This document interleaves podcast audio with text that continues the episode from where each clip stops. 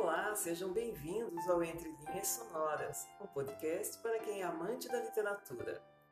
Eu sou Andréa Visoto e convido vocês para ouvirem e curtirem os melhores romances, poemas, contos, textos filosóficos e muito mais. O poeta Catulo da Paixão Cearense nasceu em São Luís do Maranhão em 1863 mas aos 10 anos mudou-se com a família para o Ceará. No início do século XX, já no Rio de Janeiro, foi responsável por ajudar a tornar o violão um instrumento mais prestigiado pela elite. Algumas letras de canções que ainda hoje fazem parte do repertório de serestas são dele, como Ontem ao Luar e Luar do Sertão. Para o escritor Monteiro Lobato, Catula é a voz da terra brasílica, voz das coisas e voz das gentes.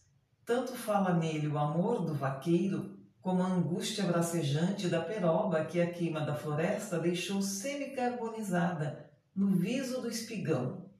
Catulo é o grande poeta nacional. Fique agora com o poema O Lenhador, de Catulo da Paixão Cearense. O Lenhador um lenhador derribava as árvores sem precisão, e sempre a avó lhe dizia: Meu filho, tem dó das árvores, que as árvores têm coração.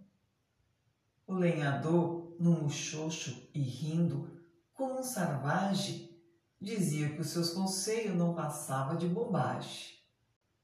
Às vezes, meu branco marvado, acordando muito cedo, pegava no seu machado e levava o dia inteiro escangaiando o arvoredo. E a avó, suplicando em vão, sempre, sempre lhe dizia: Meu filho, tem dó das árvores, que as árvores têm coração.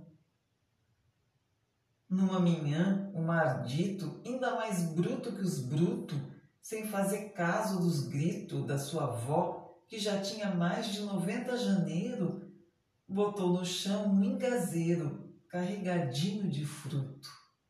Doutra feita, o arrenegado fez pior, muito pior. Desgaiou a laranjeira da pobrezinha da avó, uma velha laranjeira, de onde ela tirou as flores para levar no seu vestido, quando virgem se casou com o velho que tanto amou, com o defunto, o falecido. E a avó, suplicando em vão, sempre, sempre lhe dizia: meu filho tem dó das árvores, que as árvores têm coração. Do lado do capinzá, aonde pastava o gado, estava um grande velho ipê que o avô tinha plantado.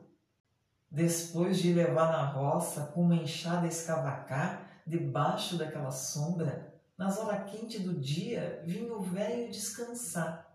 Se era noite de luar, ali, num banco de pedra, com uma viola conversando, o velho, já caducando, rasgava o peito a cantar. Após meu branco, tinhoso, bruto, mau, tirano, a fera desnaturada, um dia jogou no chão aquela árvore sagrada que tinha mais de cem anos.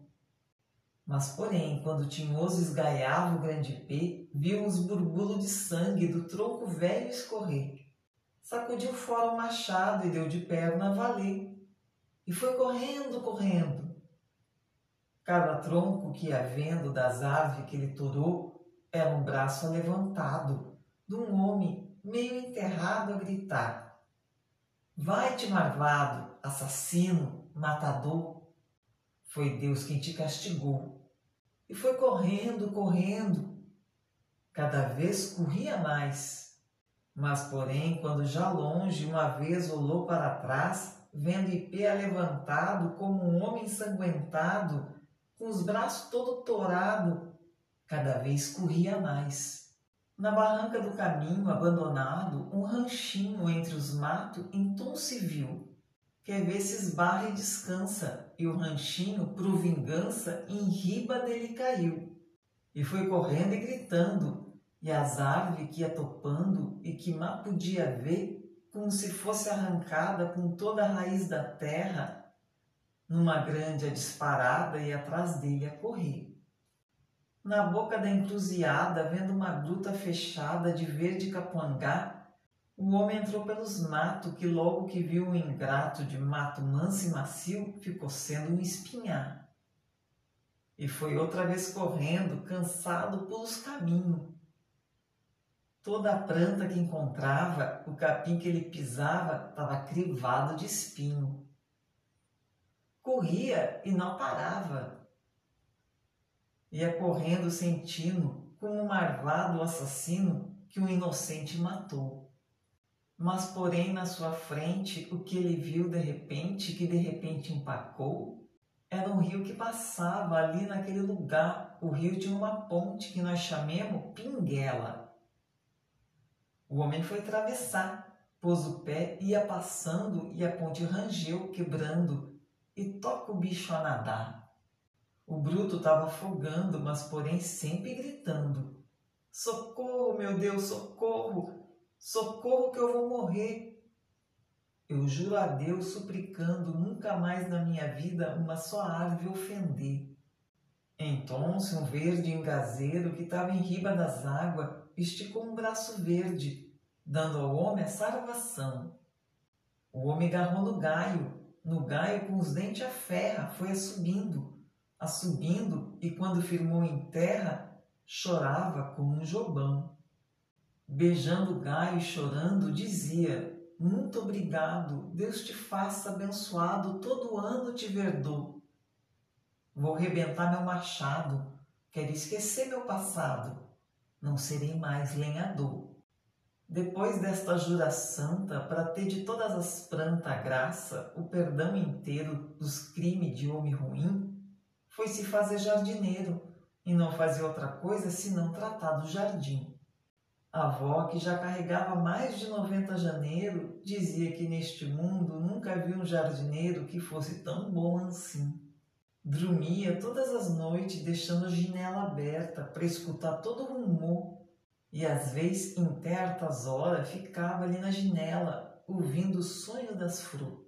De manhã, de manhã cedo, ia lá saber das rosas, dos cravos das sempre viva, das magnólias cheirosa, se tinha dormido bem. Tinha cuidado com as rosas, que muita avó carinhosa com os seus netinhos não tem. Dizia uma flor, Bom dia, como tá hoje vermelha? Dizia a outra. Coitada. Perdeu seu mé, foi roubada. Já sei quem foi. Foi a abeia. Depois, com pena das rosas, que parece que chorava, batia leve no gaio, e as rosas desavexava daqueles pingos de orvalho. Ia apanhando do chão as flores que no chão caía. Depois, com as costas da mão, alimpando os pingos d'água que vinha do coração, batia em riba do peito, como quem faz confissão. Quando no sino da igreja tocava as Ave Maria nos canteiros, ajoelhado, pedia a Deus pelas armas das flores, que naquele dia no jardim tinha enterrado.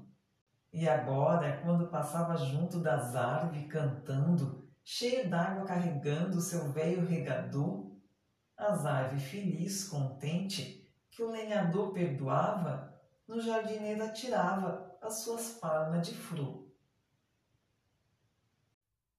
E assim encerramos mais um episódio de Entre Linhas Sonoras, o podcast para os amantes da literatura. Nos encontraremos na próxima semana. Aguardo vocês. Até lá!